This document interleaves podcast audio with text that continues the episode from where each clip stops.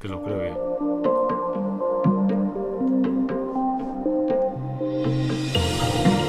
La región podcast.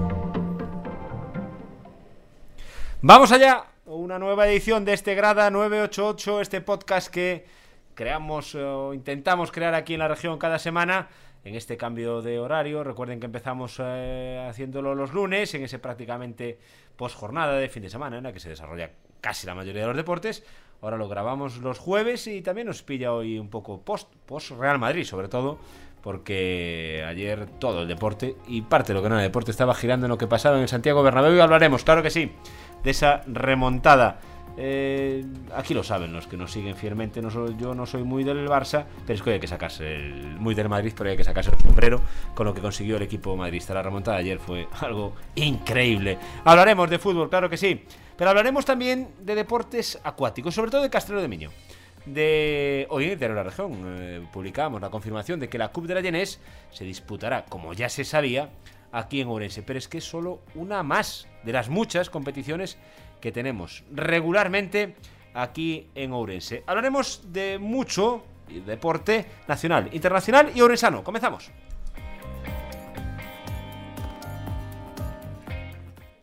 Como cada podcast, aquí estamos los tres, eh, voy a decir mosqueteros, ¿por qué no?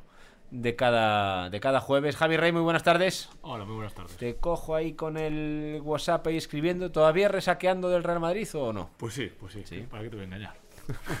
Tú como yo, ayer la bofetada que llevamos fue de, la- de las De buenas. las más ¿no? grandes de la historia. Una bofetada madridista. ¿eh? Es que hay que, al final, Ot- Javi, tenemos otra que, más. rendir- tenemos que rendirnos. ¿eh? El que. Madrid me, me aniquila, me mediocriza, me siento una- miserable porque deseo el mal y al final total para nada. Y tenemos que sacarnos el sombrero. Xavi Blanco, buenas tardes. Muy buenas Tú eres tardes. el único que sabe de fútbol, entiende de fútbol y cree en el Real Madrid. No, hombre, creo, creo en los jugadores. Hombre, sí, es cierto. Yo lo veía, lo veía muy claro. Mira, es más, menos mal, o sea, tengo a, a la conviviente que puede dar fe, ¿no? En el descanso dijo ella, está todo hecho, vámonos. Nos fuimos a un bar a verlo, ¿no? Vámonos. Y le dije, ¿qué va? Si pone a, si pone a Rodrigo y sustituye a Cross por, por Camavinga, porque Cross estaba lesionado y se le notaba, digo, le pueden dar la vuelta. Es, el Bernabéu es, es algo increíble. Es increíble. Eh, y a mí me parece que, o sea, me alegra mucho porque eh, es la constatación de que te puedes gastar 1.400 millones de euros para llevar la orejona para que beban los camellos o para pasearla por tu pueblo y no lo consigues. O sea, el fútbol es, es algo más. ¿no? Seguro, seguro que sí. Eh, Gabriel Fernández no sé si es del Real Madrid, ni siquiera sé si le gusta el fútbol. Pero yo lo voy a presentar. Gabriel, ¿nos escuchas, verdad? Sí, sí, hola. Muy buenas tardes. Eh, ¿Eres del. Madrid? ¿Eres del Madrid? ¿No? Pues no, no. ¿Eres de los de la bofetada del realismo, que somos aquí unos cuantos hoy aquí o no? Bueno, eh, a ver, tampoco soy muy forofo, es decir, soy aficionado al fútbol, me gusta, Sí. pero lo tomo con bastante tranquilidad. Como ¿no? tiene que No- ser, como tiene que ser, como tiene que ser. Pero es verdad que el Madrid, a los que no somos del Madrid, de vez en cuando nos manda una píldora de estas de realidad que, que nos duele digerir. ¿eh? Bueno, yo cuando, mira, trato de ser eh, objetivo y pues cuando juegan bien y lo merecen, pues eh, hay que reconocerlo. Y, y bueno, yo pues no vi el partido de, de ayer, no, no puedo decir, pero Sí, sí. eh, por, por lo que por, por las eh, crónicas ¿no? que, se están haciendo pues se parece que, que fue merecido y, y que, que ha hecho una gran remontada con un gran papel de, de Benzema así que pues eh, enhorabuena Seguro, seguro que sí. Oye, Gabriel, nosotros hoy te, te molestamos. Ojo, podríamos molestarte también la semana que viene que empieza la pesca. Y yo no sé, ¿por, por dónde andamos más o menos el número de, de pescadores federados aquí en, en Ourense? Gabriel, ¿por dónde podemos andar? Para darnos una idea de, de qué deporte estamos hablando. Sí, bueno, pues a nivel federado, que somos los eh, deportistas que, que, bueno, que habitualmente pues participamos en, en competiciones. eh, en toda la provincia somos eh, hay ocho clubs y unos 300 eh, pescadores federados. Pero, luego, ¿cuánta gente tiene licencia de pesca? Que eso ya es otra película. Bueno, claro, los que tienen licencia administrativa para, para poder pescar en la provincia pues son muchos más. Eh, pues a lo mejor estamos hablando de, de más de 7.000 pescadores. eh. Estas cifras varían cada año, eh, pero bueno, eh, esto lógicamente pues es una afición que, que cuenta con, con, con mucha gente adepta. Y te voy a decir más, Gabriel. Yo no sé si hablé contigo. Claro, cuando fue esto de. Iba a decir, cuando fue esto de la pandemia. Bueno, como si hubiera pasado, pero bueno, todavía Sí. parece que es un poco, al menos un poco mejor estamos. Sí. Creo que muchos hicieron la licencia para poder ir a pescar, ¿no? Porque la pesca era de esos deportes en los que se podía ir, ¿no? Prácticamente a Sí, salir, bueno, ¿no? hubo, hubo mucha polémica con ese tema puf, eh, y, y sí pasó un poquito algo de eso, pero bueno, finalmente tampoco tampoco fue una cosa de decir Mm, No fue una marabunta.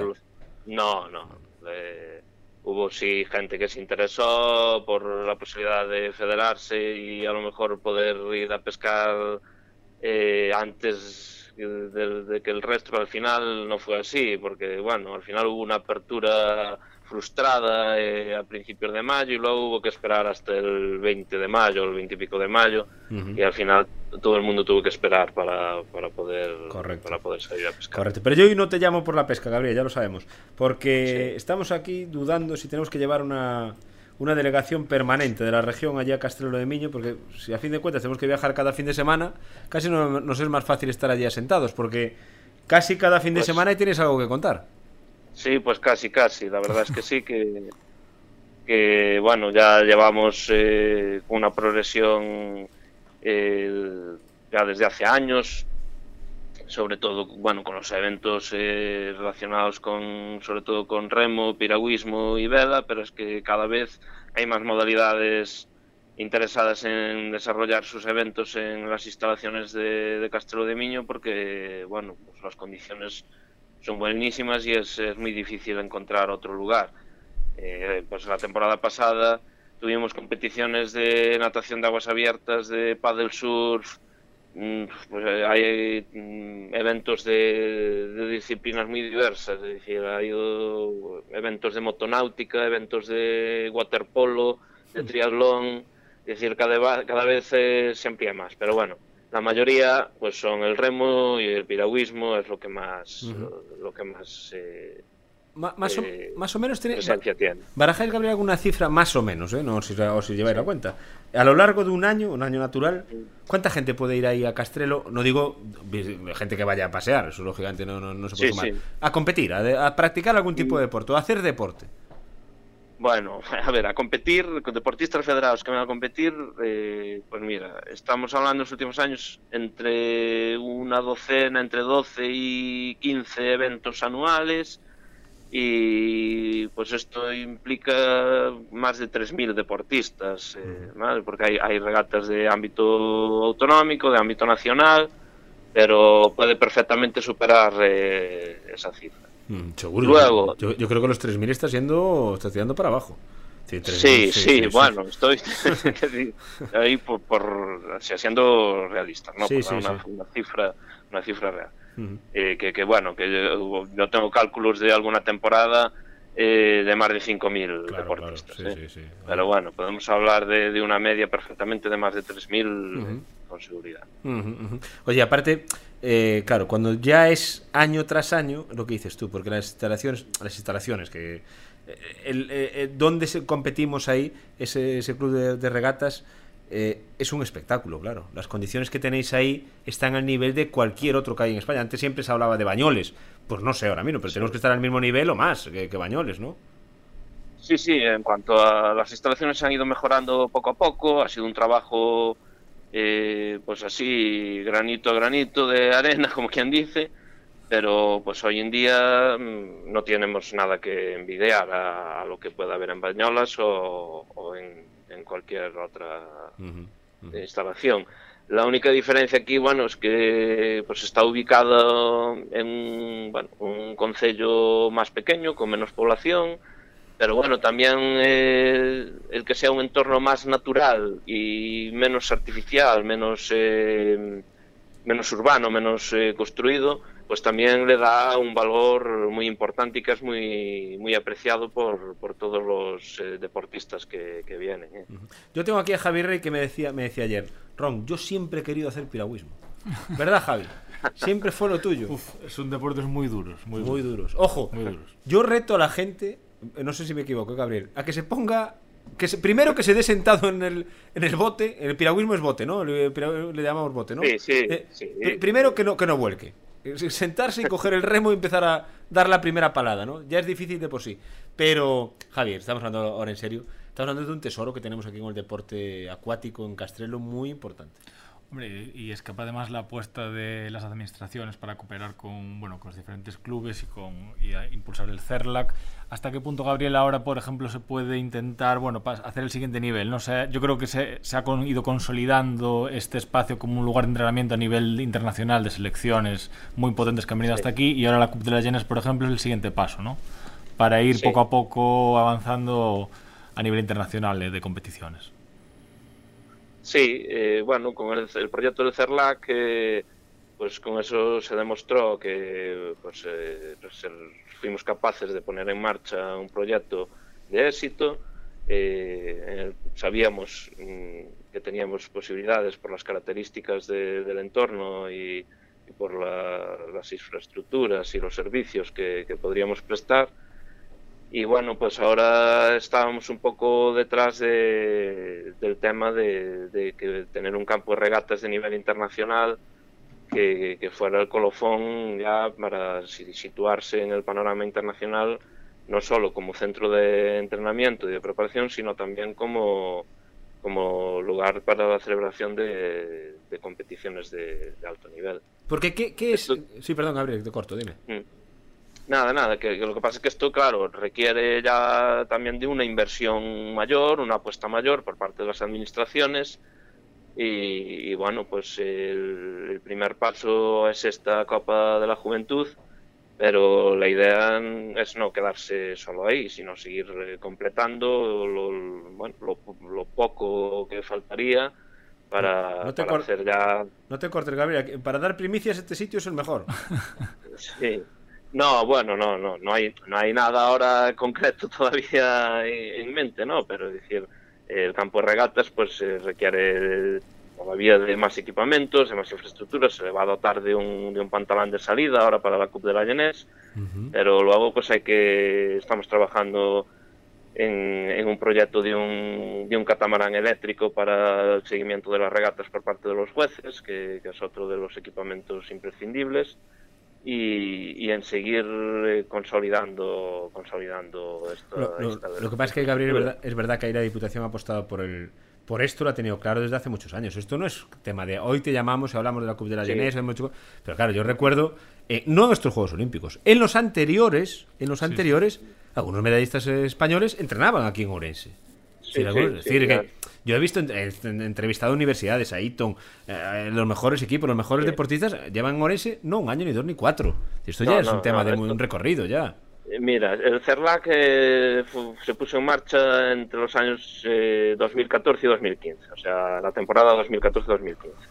Y, y, ahí, pues ya nada más empezar, pues tuvimos una gran acogida, vinieron un montón de, selecciones y de equipos de altísimo nivel y, muchos prepararon los Juegos Olímpicos de Río 2016 ya aquí. Lo que dices, eh, hubo medallistas que hicieron su puesta, medallistas olímpicos que hicieron su puesta a punto en el CERLAC. Entonces, bueno, eso claro, fue el, decir, bueno, ponemos esto en marcha, por fin conseguimos eh, convencer eh, de que era una idea de éxito y, así fue que ya el, primer, la primera temporada que empezó a funcionar, pues ya, tuvo una acogida y unos resultados excepcionales. Mm, sin duda. Eh, Xavi Blanco no es de tanto de, él es de natación de larga distancia. ¿No, Xavi? Sí, sí, con manguitos. Oye, Xavi, tú ahí desde La Coruña, aunque aquí lo conoces bien, que a todas estas cosas la gente no se da cuenta de, lo importante que, no es, que es ese goteo de eh, cada fin de semana, o cada mes, o cada dos meses, y ping, y ping, y ping, y que hablen de ti, y que los equipos hablan de ti, y que te dicen, oye, vete a entrenar a Orense, que allí lo tienen todo. Lo importante que es esto para, para tener continuidad ya permanente. a mí me parece fundamental, ¿no? Fundamental. Y aparte le, quería preguntar a Gabriel, o sea, que decir, yo entiendo que los deportistas tienen que venir con todo el equipo, ¿no? Que tendrán que venir en furgoneta, con tal, pero la llegada del AVE Urense, la llegada del AVE a Galicia, eh, eh, es importante para consolidar el CERLA como, como, como ese centro del, del, noroeste, porque también compitís con Asturias, ¿no? Que hay también otro gran centro. Sí, bueno, eh, a ver, centros hay, eh, en Asturias hay en Trasona, Eh, y luego hay, hay en Bañolas y en Sevilla. Y luego también hay alguno en Portugal. Eh, los centros de Portugal también ya llevan tiempo funcionando.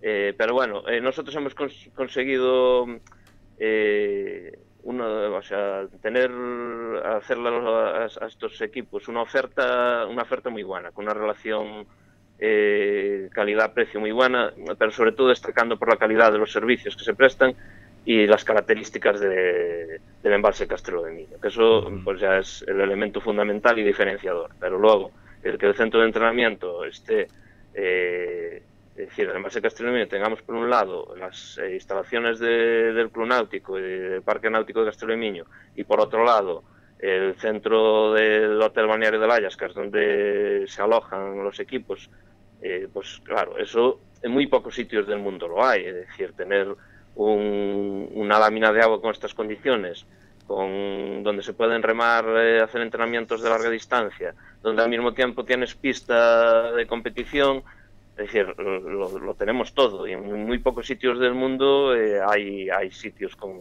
estas condiciones. ¿vale? Oye, Gabriel, eh, sí. sigue, sigue, perdón, que te cortaba otra vez.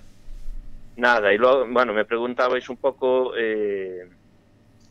por, por la llegada del AVE, ¿no? Entonces, eh, sí que es otro factor importantísimo, es decir, eh, la conexión eh, con Madrid por el AVE, pues desde luego que facilita muchísimo, pues no solo para los equipos de competición, sino para acercar a nivel la práctica deportiva a nivel popular, para mm, hacer actividades eh, deportivas con orientación turística, pues es fundamental.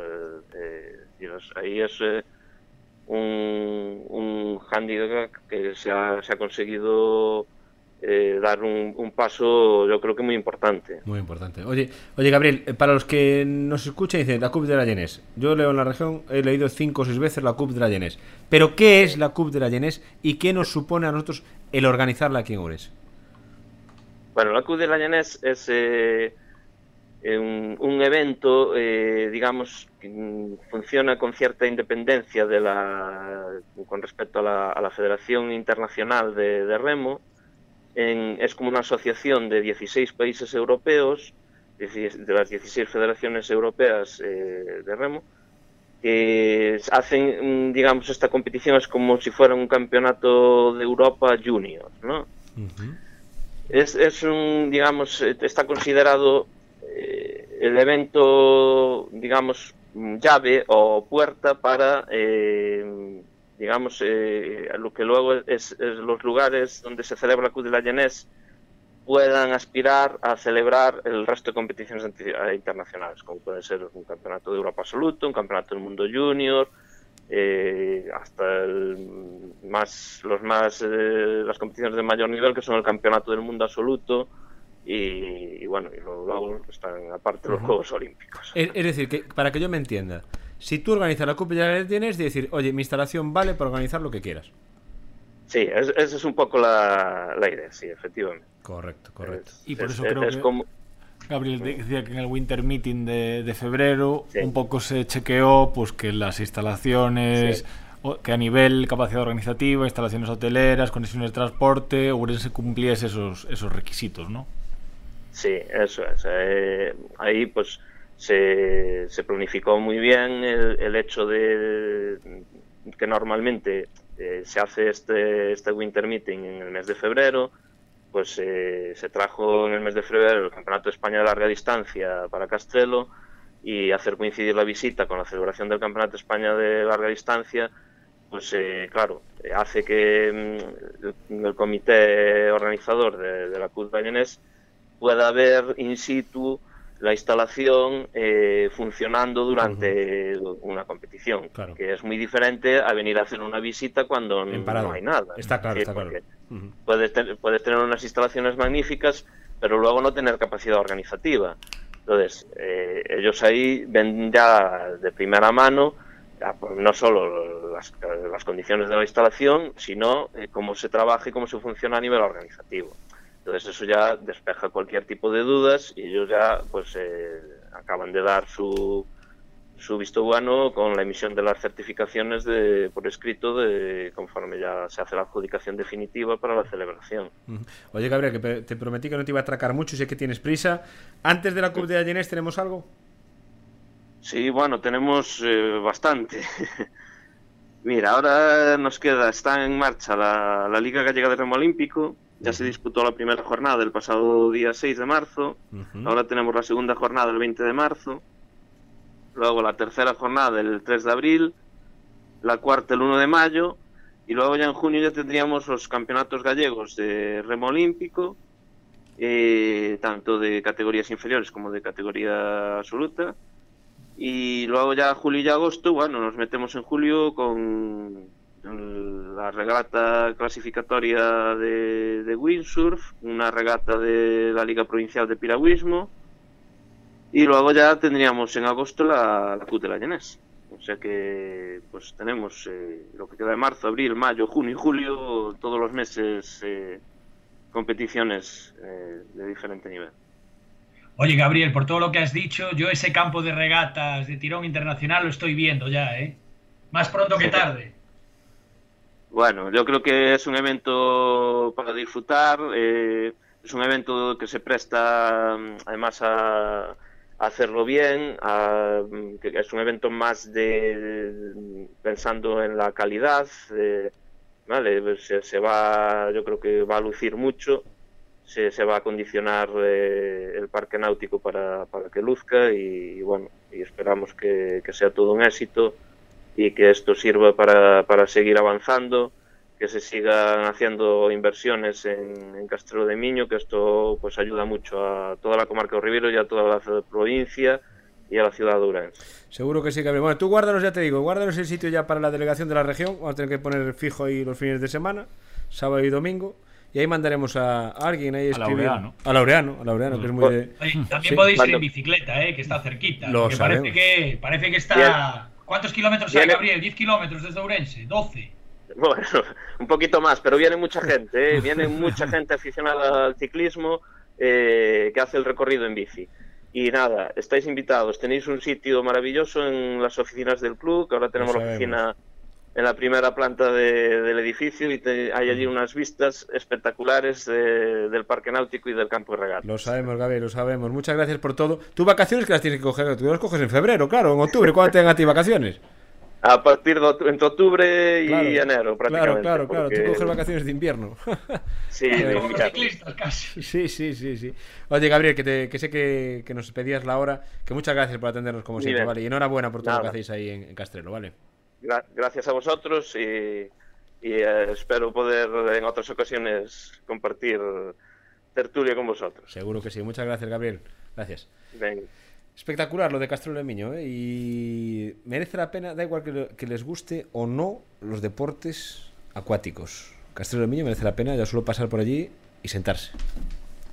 Y tomarse un café, o una caña, o pasear, o ir en el- bicicleta, el- o llevar al el otro perro. día sentía Borja, coges la bicicleta, vas por Alongos, es un paseo magnífico al lado de Dopá y Miño. Sí, sí, Maravilloso. Una cañita allí o bueno. Es, es espectacular. Y yo creo, yo creo que habría sido muy generoso. Eso de los 3.000, buf. son muchas competiciones. Muchas competiciones cada año y mucha gente la que pasa por allí. Porque, claro, estamos hablando de la gente que salta el pantalón. Que pasa el pantalón y empieza a competir. Pero luego hay que sumarle todos los que vienen con ellos. Claro. Entrenadores, acompañantes, familiares. Una barbaridad lo de Castrelo. Castrelo es un potosí para la provincia de Ourense en general. Y para la ciudad.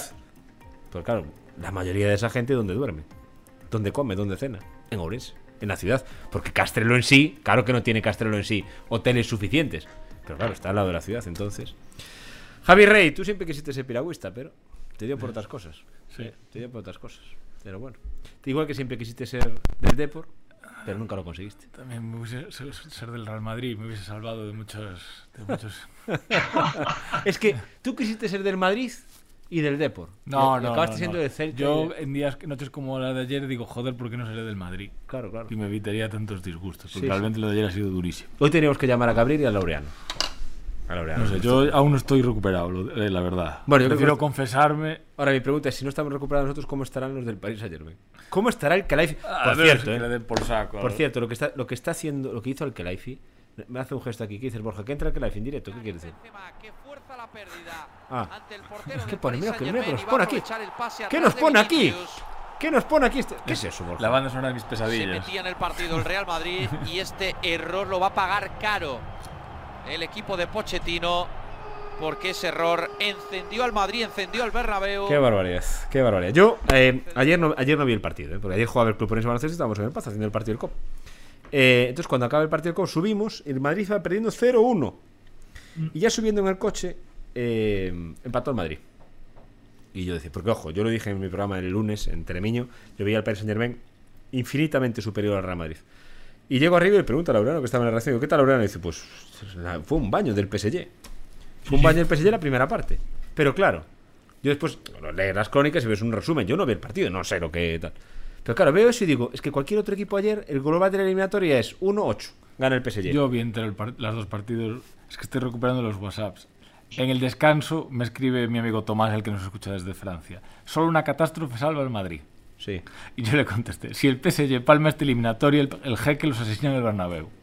Con lo cual al final pasó algo así parecido, pero contra el árbitro, ¿no? Visionario. El Madrid no está jugando mal, pero se ve claramente pequeño, dije yo. Y diez minutos después, yo, creo, yo creo que el Barça está más cerca del Madrid que el Madrid del PSG. Pero es que Es claro, que, claro, es que ese Javi iluso es el que hoy me da pena. Porque ¿sabes? es medio- soy mediocre. Soy como un, el mítico vecino hijo puta que está allí mirando para los niños que se lo están pasando bien. Y dice, joder, ojalá que venga el balón para aquí que os voy a joder, ¿sabes? Yo- Maravilloso. ¿Sabes? O sea, ¿sabes? Un- un- una persona triste, miserable, que está ahí en una esquina mientras que los. ¿Sabes? Y hoy ver la puta Europa League, o sea, de verdad, ¿sabes? Me- el Madrid me empequeñece. es que ahí te voy a decir. Eh, ayer a la noche estábamos ilusionados los barcelonistas con la Europa League. Hoy decimos, va, que apaguen la que, que se Es que apague no la- se empequeñece. O sea, Total, Ahí va Borja, ahí, ahí viene Borja con otra píldora. ¿Qué traes ahí, Borja? Como vemos es correcto por la ¿Eh? posición. Sin más, ahí viene atrás. otra. Es que claro, yo hoy por ejemplo escuchaba una Una tertulia. Hoy escuchaba una tertulia y decía, no había visto, yo no vi nada hasta hoy, no vi nada ni una sola imagen. Y decía, "La fa- es falta, yo veo la jugada, creo que es falta de una Numa, creo que es falta de una Numa clara. Pero ¿qué más da? No, da igual. da Es con que fuera Eh, más clara Decía todavía. en el- decía lo del. No, es, lo no. para mí no, pero bueno. Cometió un error, como siempre. Y aparte es que impropio, porque si sabes que tienes cerca a Benzema, Benzema las ha liado. Pero Xavi. Xavi, aunque fuese más claro todavía, ¿qué más da? Es decir, Claro, da igual. O da sea, igual, el Madrid... Yo, yo prefiero no seguir ahondándome en el barro Claro, de, es de que... la miseria. es pero honesta, esa eliminatoria con cualquier otro equipo es 1-8. no, es que. 1-8. Sí, Y el PSG no es que no gane un 8, es que queda eliminado. Pero si es que, es que el PSG realmente, o sea, os está, os está cegando el foco como tal. Realmente el PSG no ha ganado un solo partido en la Champions fuera de su casa. Ya, El, Xavi, el PSG son ocho futbolistas defendiendo, defendiendo nada más. Xavi, Xavi, eh, con todo eso que me estás diciendo, en la ida, en la ida, tú- el, el- lo normal es, no ves el marcador, 4-0. Tranquilamente, 4-0. En la vuelta en la primera parte, porque me cuentan Sí, ayer, sí, sí. 0-3. Con cualquier otro equipo. El Barça va 0-7 en ese momento de la eliminatoria. Sí, Y el Madrid, que está totalmente hundido, totalmente hundido en ese momento, por lo que me cuentan, y, y superado por el PSG, no solo no sale vapuleado, sino que elimina al PSG, no, que es la y- y leche. que- y que el resultado fue corto. Claro. Que al final el Madrid le pudo meter 5. Dos o tres más, claro, exactamente. Eso solo lo hace el Real Madrid. Por eso digo que yo ya, ya han sido tantas noches así Sí, sí, que sí. ya uno se cansa. Es que solo, eso es verdad, y tenemos que reconocer, eso solo lo hace el Real No, Madrid. Yo para, es, es un agotamiento. O sea, es muy duro ser antimadridista. Y, no, y aparte, Es muy duro, solo está los- muy Es duro. estéril, es estéril. ser No, antimadridista. estéril no, pero es, es muy... Porque por cada noche que te sale bien, como la del Ajax de aquel, de aquel la Champions, es que hay cinco que dices tú, me cago en la puta. O sea, Y ojo. Que al final te, y te consigues eso, al final te acabas sintiendo mala persona, porque dices tú, joder, Es ¿sabes? que, es que mira que Infantino lo intentó y hasta le quitó el Benfica de en medio. Dijo, a ver, el Benfica no, vamos a ponerle otro. Sí, sí, que ahí se demostró que el sorteo era, era una Que por, trampa. que ¿no? por cierto, ahora quiero ver a la UEFA. Lo que hizo ayer al Kelaifi es gravísimo, ¿eh? Gravísimo, ¿eh? Hombre, eso lo hace uno de Betanzos y vamos. Está en la cárcel. Está en la cárcel. Está en la cárcel. Primeras De- de- entra- Digo, de Betanzos o de, o de Sí, sí, sí, Barcelona, sí. vamos. O de Castrelo de Miño. O de Castrelo de Miño. Eh, Es que has Claro. entrado en la caseta arbitral amenazando de muerte. ¿Pero qué estamos hablando con esto? ¿Pero qué estamos hablando? Que Bueno, yo a soy- ver. que- Son sus costumbres, hay que respetarlos. Claro. Qué barbaridad. Hay que decir que para, para un jeque amenazar de muerte es un día más en la oficina. Sí, más. sí más. Claro, es que, ¿sabes? Llegó y se creyó que estaba. Que, Ojo, estaba, ojo. que estaba en un juicio Ojo, en Arabia Saudí. ojo, ojo, que aquí hay que matizar siempre el tema. Es decir, al Kelaifi es un empleado. Y yo creo que ese señor de allí, que no sé cómo se llama, lo he escuchado a veces, pero no, no tengo el nombre del jefe de. ¿Esto que es de Qatar o de, de Emiratos Árabes? Creo que es el PSG. Bueno, no tengo muy controlado de dónde es el PSG. El dueño de verdad, el jeque, el emir, el emir, este es un empleado suyo. Llegará un día que diga, oye, yo estoy aquí gastando unas millonadas. Amigo mío, tú que eres el que tendrás que responder por el cargo. El Kelaifi tendrá que responder. El Kelaifi no es el dueño, ¿eh? El es un empleado. Bueno, sí. Es un empleado. Un poco más que un empleado, Bueno, es un posiblemente. estado, vaya. Es un CEO. Eh, Claro. Es el CEO del PSG de, de Qatar o Sí, de donde sí. sea. Sí, No pero no es millonario, el dueño es el otro. No, no, al que Life está claro que ayer bien, bien no durmió. Hombre, digo yo. Es que en algún momento ese señor dirá, oye, porque yo creo que esa gente no entiende el cómo, si yo tengo más dinero que otros, no gano nunca. Es muy difícil entender eso para esa gente. Que teóricamente ellos entienden que se compra todo con dinero. Bueno, Menos, Y hay que decir que el fútbol es un deporte muy especial en ese sentido. es que lo del PSG, pero creo que es muy fácil tirarle bofetadas al PSG. Pero es verdad que, hombre, las cosas las ha hecho medianamente. a Tiene Mbappé, tiene a Neymar. No, no, yo creo decir, que una de las partes que más, que más interesantes del fútbol son es que cual- las remontadas que son imposibles en cualquier otro deporte de equipo aquí se dan y se dan con frecuencia. Porque me refiero, tú trasladas eh, partidos como e- este o partidos como el de, de por Milán o el Barça contra el propio PSG. Es que- Eso transportado al baloncesto sería voy al descanso palmando de 60. bueno, de sí, sí, 50 sí. y remonto, que es imposible, no pasa nunca. o de- pero, pero te digo más allá, eh, Javi, que eso también es otro tema para analizar, ¿eh? El PSG es un especialista en chupar remontadas. Sí. Porque lo han zarandeado ya no sé cuántas veces equipos así, ¿eh? Barça fue gloriosa. Bueno, el Barça fue Oye, el, Alquerafi, por cierto, es extenista el tipo y empleado Claro, de, era, era el entrenador de tenis del jeque, de la hija del jeque o del hijo del jeque, o algo son así. catarí, son de Qatar. De Qatar, exactamente. Y él, y él, como le cayó bien, tal, lo puso, le dio un equipo de fútbol. Bueno. Sí, le dio el PSG. Dijo, toma, te- vete allá a París, a ver, lleva- llévame esto. Que ayer en el Bernabéu le, salía un Zverev, ¿no? Es decir, voy a romper. Es que cuidado, eh, lo de ayer, madre de Dios bendito. Y luego otra cosa, claro, si yo, yo aquí muchos días lo hablamos y en el programa de la tele lo hablo los lunes, digo, ¿hay alguna opción de que Mbappé se quede en el PSG? Y decían, el dinero, digo, salvo que sea tonto. Sí, claro, es que si Mbappé se queda en el PSG es tonto, ya no directamente. No, Sí. no, hay que Y asumir Mbappé que... ayer hizo un partidazo tremendo, Claro, tío. claro, yo no sé, ayer no lo vi, pero es, es otro O nivel. sea, bueno, un partidazo tremendo. Es Un otro partidito hermoso. Hay que asumir que Mbappé viene al Madrid y y, que... y esperemos que quede ahí. y que... Y que yo cuando me muera el Madrid tendrá 37 Champions. Increíble, eh, increíble. ahora, hay que ver también, o sea, decir, hay que evaluar, joder, que luego detrás del Real Madrid, decir, hay alguien que sabe de fútbol. Y, y hay- que- y está haberse cargado a Cristiano Ronaldo, Y a ver está a el- el- el Ramos, 70% de España, Benzema bueno. ciegamente, ¿no? Que decir, era el intocable. Eso demuestra muchísimo. Renovar a Cross, confiar, seguir confiando en, en la locura de Modric. Que, que es, eh, a mí me parece que, que detrás del, de- de- del Real Madrid hay método. Sí, sí, no, puede detrás haber. del Barcelona puede haberlo desde la llegada de Xavi, que a mí el Barcelona ahora mismo es el equipo que más me gusta ver. Ya, pero lo que voy que el Barcelona, el mejor Barcelona de Guardiola no hace esto. El mejor Barcelona te ganaba. Igual sí. pero- Esto no lo hace, esto solo lo hace Madrid. yo estoy con Javi, ¿eh? yo creo que igual pero sí. el, tema del- el, el tema el mejor Barcelona de Guardiola a lo mejor hace alguna noche así pero es que el Madrid esté bien mal regular mejor No, no, épico no, no, no. glorioso fatal tal hace una noche de estas todas las temporadas Lo que quiero decir, Javi, es que el Barcelona de Guardiola te ganaba, te podía meter al PSG 3 y 25 lo podía meter. Pero no era, gana, no era capaz de ganar siendo muy inferior. porque el Barcelona de Guardiola nunca fue un Por eso, es decir, que, que Claro. el Barcelona siendo inferior nunca ha ganado nada. Claro, El pero- Barcelona, para ganar algo, No, hemos tenido pero- que ser muy superiores a pero los demás. esa, ahí esa tramposa porque el Barcelona de Guardiola durante cuatro años nunca fue Bien, inferior pe- pero a lo que, lo que te quiero decir, que o el de Luis Enrique o el de Valverde, el Barcelona para ganar ha tenido que ser el mejor. El Madrid gana sin ser el mejor, que eso es increíble. Pero, pero bueno, a ver, sí, es cierto que, que jugó mejor el Paris Saint Germain, pero tanto en el partido de ida como en la de vuelta se ha demostrado que el fútbol no solo es ataque y que con tres cromos nada más en la delantera no te puedes llevar una eliminatoria. Ah, no. Y Y, quiere decir, el, el, el Real Madrid lo entrenó un italiano. Que dio una lección tanto allá como ayer de defender. Yo creo que no. Yo, yo- yo- yo es que creo que es- eso, ahí Ancelotti lo tiene el escudo del Real Madrid que lo protege. Es decir, el Real Madrid en la ida, ¿cómo va a defender bien si le tira siete ocasiones claras el PSG? Si Courtois hizo paradas que son increíbles. Que ojo, ese portero del Real Madrid, ¿eh? por eso, por eso Eh, sí, pero no se descompuso en ningún momento, ¿sabes? Un equipo. eh, no, no, no. O sea, el Madrid al final acabó ganando el PSG por un penalti tonto de Carvajal. Cuando, cuando, no, cuando Mbappé, esa, esa, No, no, pelota el- iba no, el- el penalti, el penalti tonto hasta lo falló el PSG. Hasta lo falló Messi. Ah, es verdad, sí, sí. es que hasta lo falló Messi. Es decir, que el PSG. Es ha. Solo el escudo. lo- el Madrid pone el escudo y dice no vas Sí, a sí, ganar. sí. Y no pasas. Y no pasas. Y el Madrid Joder, dice no eso. sé, macho. A mí y me lo- parece que el Madrid tiene un equipazo de la leche y tiene 200 millones de euros en el banquillo sin jugar. ¿Sabes? Es decir, es que aparte ni cuentan con ellos. No, a mí y- me parece que el equipo del Madrid, lo dije al principio de temporada, dije, me parece que es una locura. Como ahora el Barça, que dice, son equipitos que tal. Y sigo diciendo, el nivel del fútbol español es muy alto. El otro día vi el Bayern Borussia, eh, no tenía nada más que hacer, y la verdad me quedo con Betis Villarreal. eh. Hombre, Tampoco lo- me mete tanto miedo el Bayern ni, Xavi, ni lo que, muchísimo yo, yo ahora lo que digas tú, yo siempre firmo debajo. Yo ya lo que no, digas, es que, siempre no, no, firmo parece que este comentario está patrocinado por Tebas, joder. Ya solo falta que me envíe el jamón. Por ejemplo, ¿cómo va el Sevilla, Javi? Que está jugando. Eh, ¿eh? 0-0 al final. de la 0-0, primera parte. 0-0. Bueno, pasará también. ¿eh? Yo ahora firmo todo lo que dice Xavi lo firmo todo ya. Pero es cierto, joder, es que mira, es que es, que, es como decir, Atlético Madrid lo dieron por perdón, muerto, uno- ¿no? 1-0, Yo- acaba ¿tú de sabes- marcar. ¿Ves? ¿Sabes qué estoy Acaba de marcar este año? Munir ahora mismo. Es que ahora Estoy mismo, ¿eh? este- estoy vi- es- viendo este año y me la juego, joder, una final de la Champions que va a ser en París, ¿no? Además. Me parece. O sea, el cambio, una final de la Lo que le faltaba al. PSG. Madrid, Atlético Madrid. Ya, ya, ya. Glorioso. Madre mía. En París, Florentino levantándole la copa ya al Kelaifi que tendrá que ir de anfitrión o algo.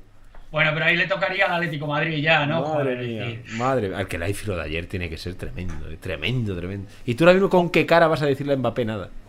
No, ¿Qué le vas a decir a Mbappé? Oye, que te ofrezco. ¿El qué?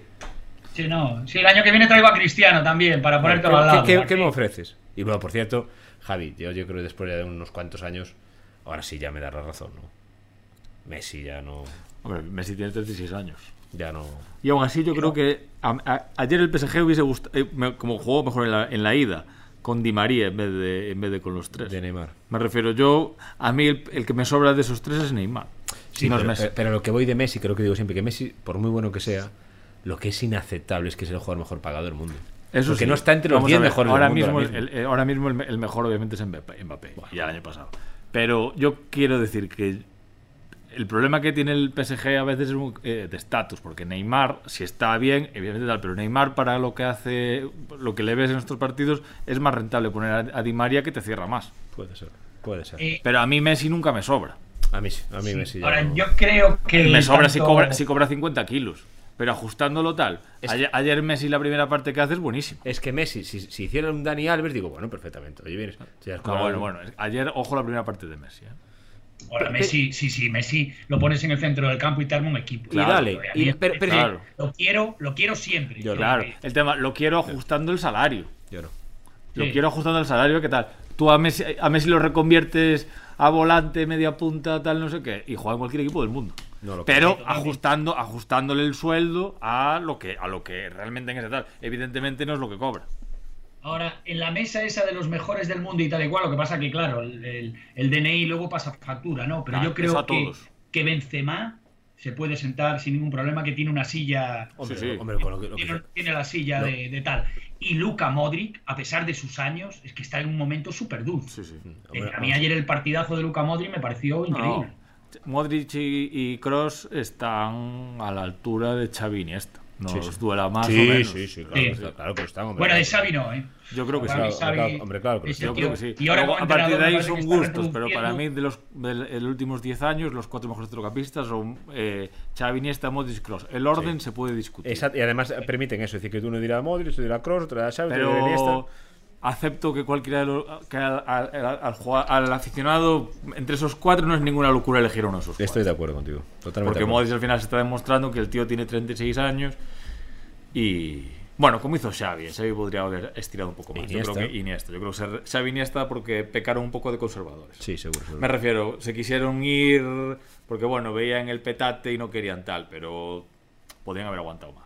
Seguro, seguro que sí. Oye, eh, ayer no jugó el Depor, pues yo os pregunto ahora cada semana, yo os voy preguntando. No, está, está, está- está siendo duro estos días, ¿eh, Xavi? Pero ayer, ayer jugó el Racing, yo miré ayer por casualidad. Ganó el Racing de Santander. Vi que jugó el Racing de Santander.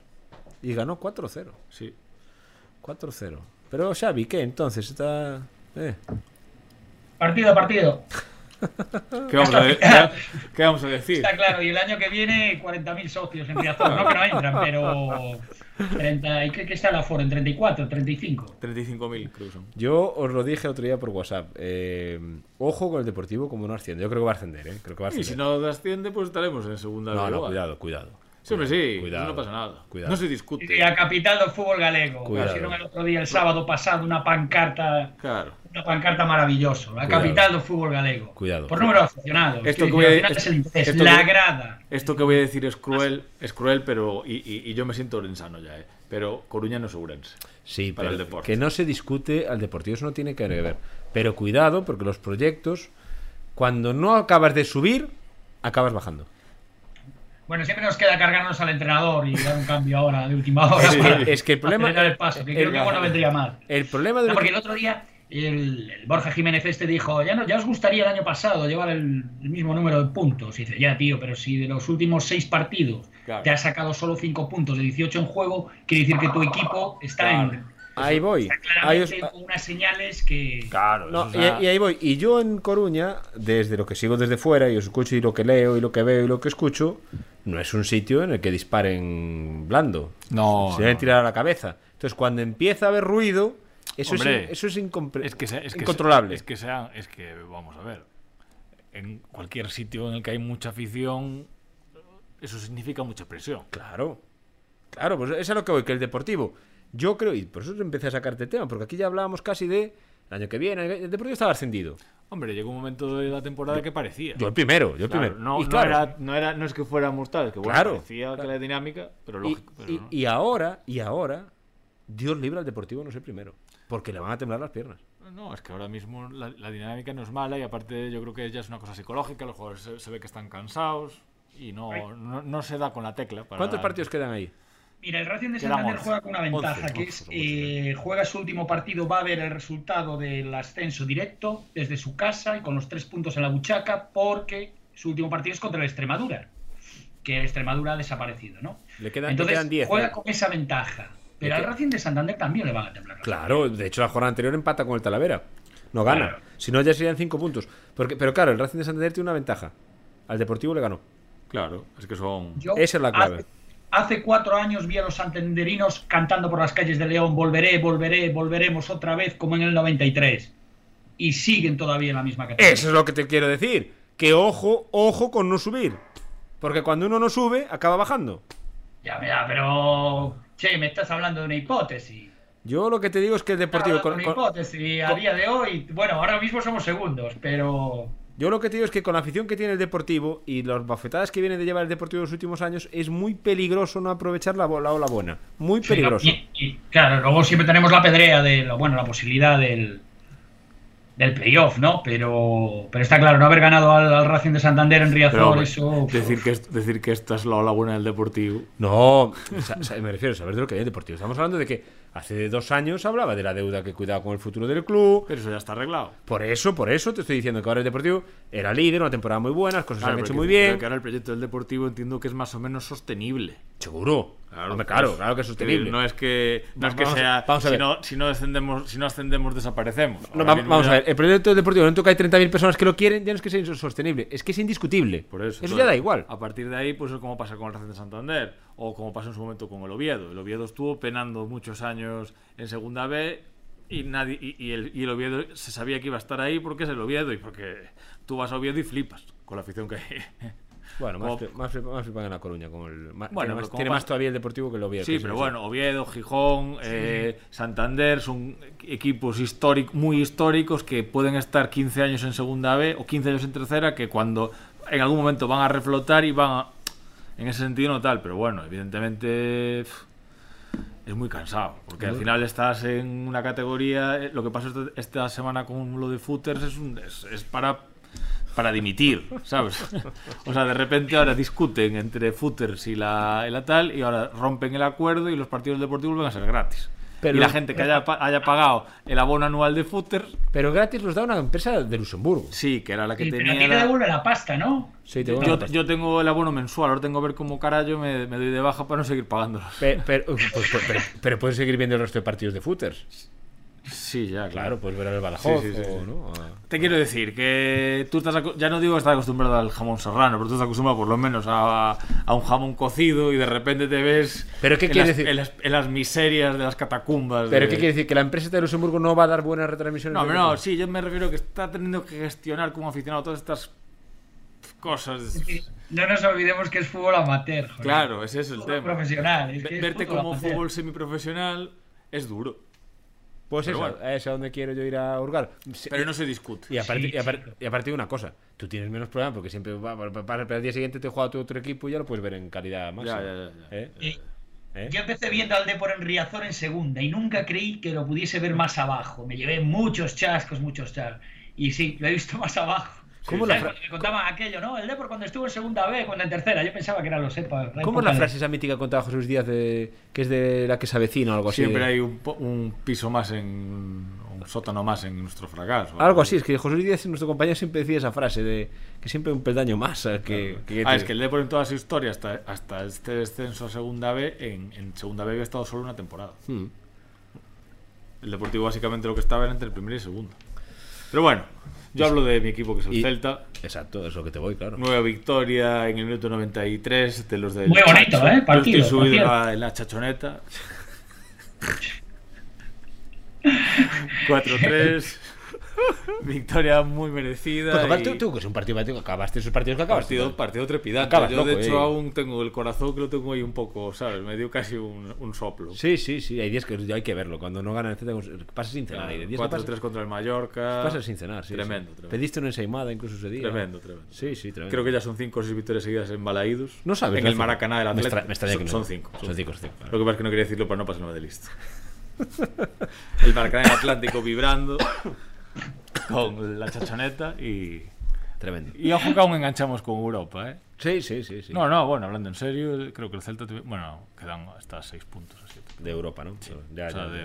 pelear Es que, Europa es que League. tú lo tienes muy fácil, Javi, porque eso es un equipo solo. Tú tienes tantos que te. Claro, es lo bueno. Es lo Hay que, bueno. hay que- no, no puedes poner todos los huevos en la misma cesta. Madre mía.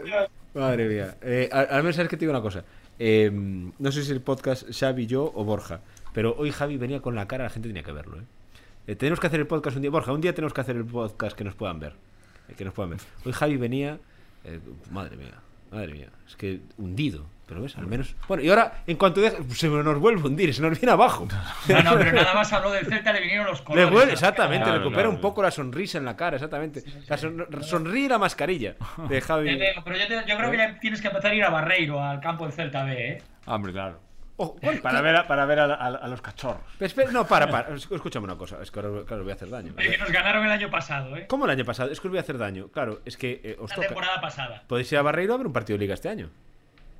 ¿No? No, bueno, no olvidemos que el Deportivo le, le metió 5 al Celta. Pero queda la vuelta. ¿No queda la vuelta? Sí. Claro, claro, es que queda la vuelta. Podéis ir a Barreiro a ver un partido del Deport y tú con el corazón dividido.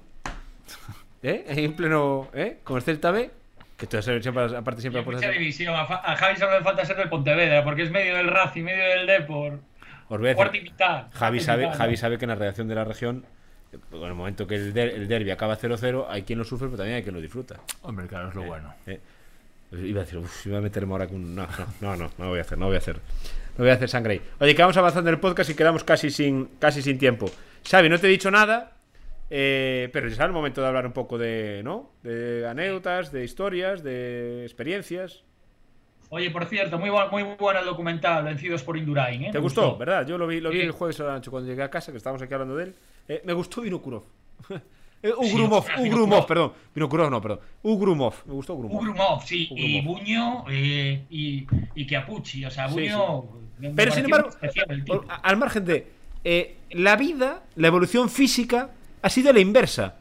Eh, no sé si viste ese documental. No. Gianni Buño hoy tiene una pinta y un poco extraña cuando era el guaperas del ciclismo, era de guapo. ciclismo, y ahora Chiapucci, que aquella era el David el gnomo del pelotón, es un tío, ¿sabes? Con presencia, que la, vi- la vida, lo que los estragos que puede hacer. ¿eh? siempre tenía su, su Sí, clase. sí. Tenía clase. No, clase tenía, claro, sí, sí, sí, sí. Sí, sí. Pero Ah, ¿Tú te bueno. refieres a que era feo?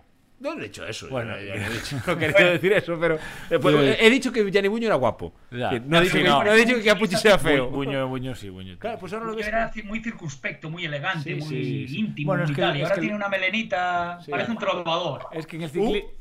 Un trovador, parece Un trovador, sí, un sí, es que sí, italiano. El ciclismo... El ciclismo, Franco, oh, Franco Baetiato es uno de mis ídolos. Lo escucho cada mañana casi. el, el ciclismo siempre... Intento bailar como él, pero no puedo. Bueno, y me pareció muy cachondo Zule. Zule me pareció Sí, Hombre, cachondísimo. Zule, Sí, sí, sí, Zule es un grande. Sí, sí. Ojo, y por cierto, la- las encerronas que hacía la 11, ¿eh? Eh, Sí. Cuidado, ¿eh? Se aprende de... Hombre, Manolo Sainz a nivel de estrategia. Tremendo la que le montó allí a Sí, Indurain. sí, sí. Y un momento que dice, cuando dice que se cabrea, dice, ¿pero qué está pasando aquí? Dice, ¿qué, qué, estáis- qué queréis, reventarme o qué? Dice, dice Indurain. Ahora vais a ver. Tremendo, Indurain. Azule, ¿eh? Azule le dijo Manolo Sainz, Zule no llores, pedalea. Sí, sí, sí, no, es que cuidado. Pero es que Indurain, la- el- a lo mejor los que no hayan tenido ese placer de ver a Indurain, eso fue un, eso era un, un orgasmo permanente. Es Que ver correr a Indurain siendo español, eso era un lujo. Es que ese tío era, un- era, un ter- era terrible, era imparable. Subía, ganaba, bajaba, ganaba, contrarreloj, arrasaba. Es decir, lo de las contrarreloj, en la, en la que dice, hoy, hoy, os voy a humillar. Y pasaba dos. Eso era una cosa increíble. Es en el deporte cuando se genera un talento así. A mí ayer con Mbappé, y ya termino de eso, pero llegó un momento que me pareció eso, porque tú veías a Mbappé en la primera parte jugando contra el resto y decías tú, a ver, es que este tío va, creo que lo, dicho, lo dijo Maldini en la, la retransmisión, es que va por encima del partido. Es un partido top, supone que es de los mejores que puedes ver, no digo de los tres mejores, pero a lo mejor de los diez mejores o cinco mejores que puedes ver en Europa. Y Mbappé va muy holgado por encima. Otro nivel. Mbappé es otro nivel. Yo creo que el Madrid... Y eso, claro, pero me refiero que cuando ves a un talento realmente así, es cuando dices tú, claro, a ver, dentro de los elegidos, hay los elegidos entre los elegidos. Y Mbappé es, bueno, lo que daba Messi en su momento, lo que daba Cristiano, o en el ciclismo lo que daba Indurain, o lo que da ahora Pogacar. Eh, es que- es que, que- que- que dices tú, dentro de los muy buenos, hay, Está el mejor. Está el mejor, Claro. o los dos mejores. Claro. Es que, es que el Madrid... Siendo, siendo muy buenos eh, dentro de toda la élite, que hay un buen grupo que pueden ganar, pero solo hay tres o cuatro elegidos. Es que, Javier, el Madrid lo que hay que confiar es que este año no gane la Champions. No, que yo creo Porque que no, no- no la va a ganar. Cuidado con lo que puede venir después, ¿eh? No la va a Cuidado ganar. con lo que puede venir después. ¿Quién la va a ganar? ¿El City? Yo creo que sí. Bueno, Javi es un poco el City también. Yo creo que sí. Muy no, difícil. yo soy de Guardiola, pero yo, yo creo que yo creo que sí que le toca al City. No lo sé, yo ya yo después de lo de ayer ya me creo, ya me creo cualquier Yo veo esa final, Madrid-Atlético. Yo me Madrid creo- Atlético. yo me O sea, doy por supuesto de que el Atlético Madrid va, va a eliminar al Manchester United. Yo ahora, me lo creo, ahora me lo creo, ¿eh? Y luego eh, habrá que ver el sorteo, ¿no? El Bayern también. El Bayern Bueno, el sorteo, el tengo más confianza en el sorteo que en el- los rivales. De que puedan eliminar al Madrid, digo. No, no, no. Al Madrid ahora el que venga, tío. Claro, claro. Después, después de todo esto, aparte sin Mendy, sin Casemiro. Sí, sí. Que, sí. que Sí, equipo- que no hay más. Que yo soy el Madrid la, cross tocado. que yo soy el Madrid y en la próxima eliminatoria no está Mendy y pongo a Mitchell. Es decir, Mich- no Mitchell Salgado, Mitchell. Sí, sí. Ya saco lo que sea, ya me da igual. El Madrid es. Lo de ayer estoy con Javi, es para entregarse. Es para entregar la cuchara. Para entregar la cuchara.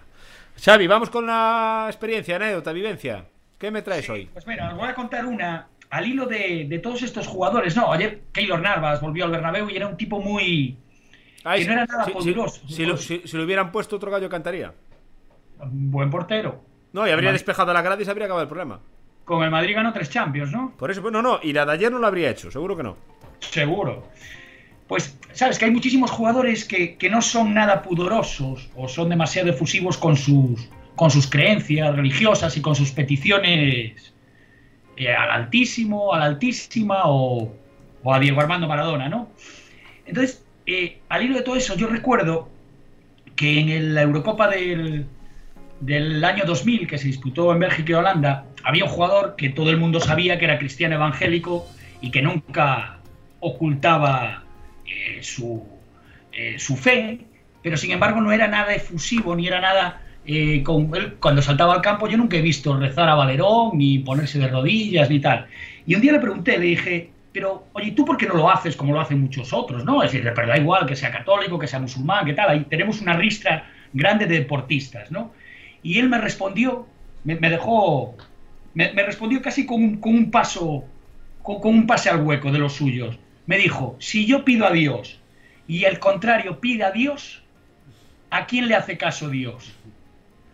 Y, joder, la verdad que la respuesta, dije yo, joder, me, devuelve, me devuelve una pregunta con otra, con otra pregunta. Era gallego. Bueno, sí, era canario, casi medio gallego. Eh, en el Mundial de Rusia, cuando hacíamos la serie aquella de teléfono rojo, en la que aspirábamos a ser el chofer de Putin, mira tú, menuda puntería, o putería, eh, le pregunté al obispo de Ourense, a, a Monseñor Leonardo Lemos, le comenté esta anécdota, ¿no? De, de lo que me había respondido Valerón. Y él me resolvió el problema. Me dijo, evidentemente Dios hará caso a los dos, pero resultará victorioso el mejor. El fútbol no es cuestión de teología, es cuestión de goles. O sea que deportistas de ahora y del futuro podéis rezar si queréis, pero será efecto placebo. Que, Sin lugar, eh, sin lugar a dudas, amigo mío, sin lugar a dudas. Valerón sí que tendría un podcast también, ¿eh? Joder. Claro que yo digo esto porque, o sea, pregunto esto porque, jolín, no sé, es decir, a mí hay veces que me parece que tanta demostración de religiosidad en un escenario deportivo eh, me parece que, que está de más, ¿no? Es decir, no sé, es Puede ser. la- a la- como si vas a una obra de teatro y el Yo- yo- te ponen rodillas y tal, ¿no? Me yo- parece que debería ser algo más, más íntimo, sin tener nada en contra, ¿eh? De los que... Es que yo, yo ahí la pregunta que haría es cuánt- cuántos de esos deportistas que hacen ese tipo de, de gestos lo hacen por un sentimiento o, o lo que yo creo que en muchos de los casos es ya casi como un ritual. O por superstición. Con superstición, como un ritual, ¿no? Es decir, eh, que muchos lo harán porque uno al persinarse o lo que sea, y otros lo harán ya sea como el entrar el pie al campo con el pie derecho. Cada uno tendrá su propio ritual. Otros no, otros lo harán porque que será un tema de convencimiento religioso, no lo sé. Habría que, habría que ir preguntando uno a uno. Habría de, habría de todo, aunque pocos dirían que es un tema banal y que lo harían simplemente por superstición, ¿no? Yo está claro, si monto un equipo contigo y con Javi, hacemos como, hacemos la, Sí. la jaca o La algo así. ¿no? Bueno, Sí, sí, sí. La jaca. La jaca. Pues sería, sería un buen- ah, tenemos que ensayarla, ¿eh? Pues, pues la jaca sería complicada, ¿eh? Sí, sí, sí. sí. A ver, la acabaron haciendo famosos, ¿eh? Los, Hombre. los neozelandeses. Todo el mundo sabe o ha visto alguna vez hacer la, la jaca, ¿no? Pero bueno, eh, ahora no vamos a hablar de eso. De, bueno, la jaca, Nueva Zelanda no es solo de la selección de rugby, ¿eh? La hacen todos los equipos de Nueva Zelanda. Claro, Que- porque conecta un deportes. poco con lo que es la, la- la cultura indígena de allí. Exactamente. Javi, ¿tú traes algo? Yo traigo algo. Hoy, hoy te, hoy te perdono si no traes nada. No pasa sí, nada. No pasa traigo, nada. pero no traigo de deportes, porque dije yo no puedo traer de deportes. ¿Qué traes? ¿Qué traes? Entonces traigo una película que me gustó mucho en su momento y dije, mira, es que entra la pandemia, la crisis sanitaria, la crisis económica, eh, Ucrania, la crisis de los precios, la crisis de los carburantes, hasta podemos decir la crisis del PP. Sí, sí, sí. Son todo crisis que se van encadenando y ahora luego encima lo del Madrid. Entonces digo, mira, pues me acordé de una película que me gustó mucho, que está en Netflix, Sí. que para el que no la haya visto la- se la recomiendo, es Capitán Fantastic, Ajá. que está protagonizada por Vigo Mortensen y, y- y te abstraes dos horas, que es lo que necesitaba yo ayer. Y- pero es para divertirse, para entretenerse, es comedia. Es, Es, no, bueno, es de una familia un poco rara. Entonces, eh, eh, Viggo Mortensen es un padre de, es un ca- cabeza de familia que educó a sus hijos de una manera alternativa y luego poco a poco se va, pues bueno, chocando contra la realidad de la sociedad. Lo que pasa uno cuando es del Barça y luego se da cuenta que el Madrid tiene 13 copas de Europa. Sí, sí, sí. Lo tengo. Yo, ya, yo ya lo he apuntado, Javi. Yo ya lo he apuntado aquí, Capitán Fantástico. Yo, por cierto, esta semana. Está vi- muy bien. Vi una también que me entretuvo mucho, porque tiene que gustarte ese tipo de. que se llama Nadie. La vi también esta semana. Me gustó. Me gustó una película que se llama Nadie. Y me, me entretuve bastante con, ella. Porque a mí me gustan las películas así de. A veces cuando llega así de trabajar muy tarde, eh, siempre intento ver alguna película. Cada día intento ver un- una película o. Y algo que sea así de esto fácil de llevar, pero a la vez que me permita Sí. o sea, si, si llega el momento de decir no la acabo, no pasa nada. Eh, y esta es buena para mí porque la terminé encantado de verla. Sí, otras, muchas veces cuando llego y empiezo a ver las películas a las 3 de la mañana, lo que busco es a las 3 y cuarto estar dormido. Entonces tampoco busco. Depe- depende del día. Eh, exactamente. Eh, Capitán Fantástica, aquí la tenemos Sí, apuntada. está en Netflix. Y no hace falta rezar antes de verla, ¿verdad? Xavi? No. No, no, No, es no, necesario. No, es necesario rezar. Eh, va a haber que rezar antes del próximo sorteo, Javi. Y de la próxima eliminatoria. Bueno, primero hoy a ver qué, a ver qué hace el Barcelona. Pero ahora importa menos. Bueno, pero bueno. Ahora importa menos. Madre de Dios. Partido a partido. Sí. Y año a año. Y Oye, pues a mí me parece que el Barcelona, si cierra el año ganando la, la UEFA, Ostras. eh, sería una temporada excelente. Aparte, un proyecto en construcción y que me parece que Xavi sabe mucho de fútbol, ese chaval. Es que después de lo de ayer, Xavi, después de lo de ayer, hasta eso suena humillante. Tiene un equipazo. el- Pero oye, que yo no soy del Madrid, ¿eh? A mí el Madrid, o sea, yo ayer si el, si el Paris Saint Germain le mete 8, me voy tan feliz también del bar. O sea, es decir, no, no rompo nada, vaya. Tenemos que preguntar, tenemos que llamar a Laureano. La gente se pregunta, ¿quién es Laureano? Pero Laura no existe. Es que no sé si llamarlo ahora mismo. Porque ahora está en casa. Que está preparándose para el partido de. Hombre, claro, se está preparando sus cervecitas. No, no, no, no, no, no. Laureano hasta ahora está con su vaso de agua y. No, no, no, no. no está La infusión, la infusión. Teníais que verlo ayer cuando marca el Madrid el segundo. Yo creo que estaba haciendo la- una de las páginas del Copa ayer. Entonces miraba así de lado cuando estaba viendo el partido. Y de repente lo vi de rodillas y dije, uy, algo va mal. algo, algo va mal.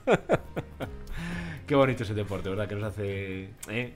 Es que es una maravilla. Algo que te puede generar tanta desilusión y tristeza y te ríes de ello. Hombre, claro. Es maravilloso. Hombre, claro. Es maravilloso. El deporte no tiene, tiene comparación con nada.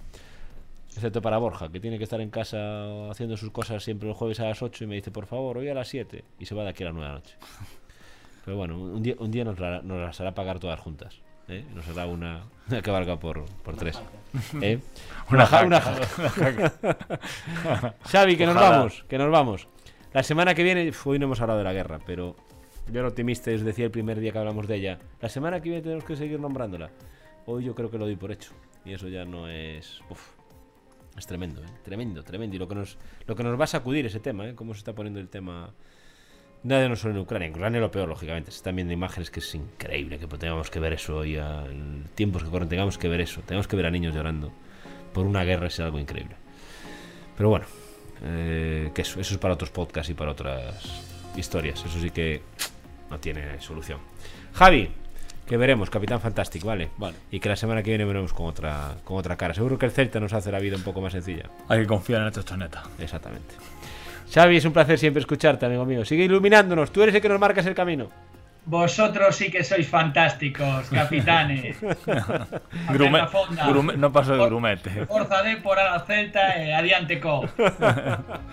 Y a todos ustedes, muchas gracias, como siempre. Que pase lo que pase, siempre hay que intentar ponerle una sonrisa. Y si tiene algún problema, yo siempre doy el mismo consejo. Termino siempre el informativo con eso. Aprovechen para hacer deporte. El deporte ayuda a ser más felices.